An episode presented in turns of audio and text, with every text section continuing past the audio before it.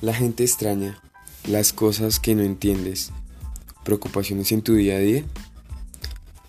Cada vez que pueda, una vez a la semana, hablaré en estos temas y sobre estos temas en el blog de Daniel. Los espero para poder escucharlos y a su misma vez que ustedes me escuchen a mí sobre qué tan difícil es la vida o qué tan difícil puede llegar a ser la vida. Nos vemos. Mucha suerte.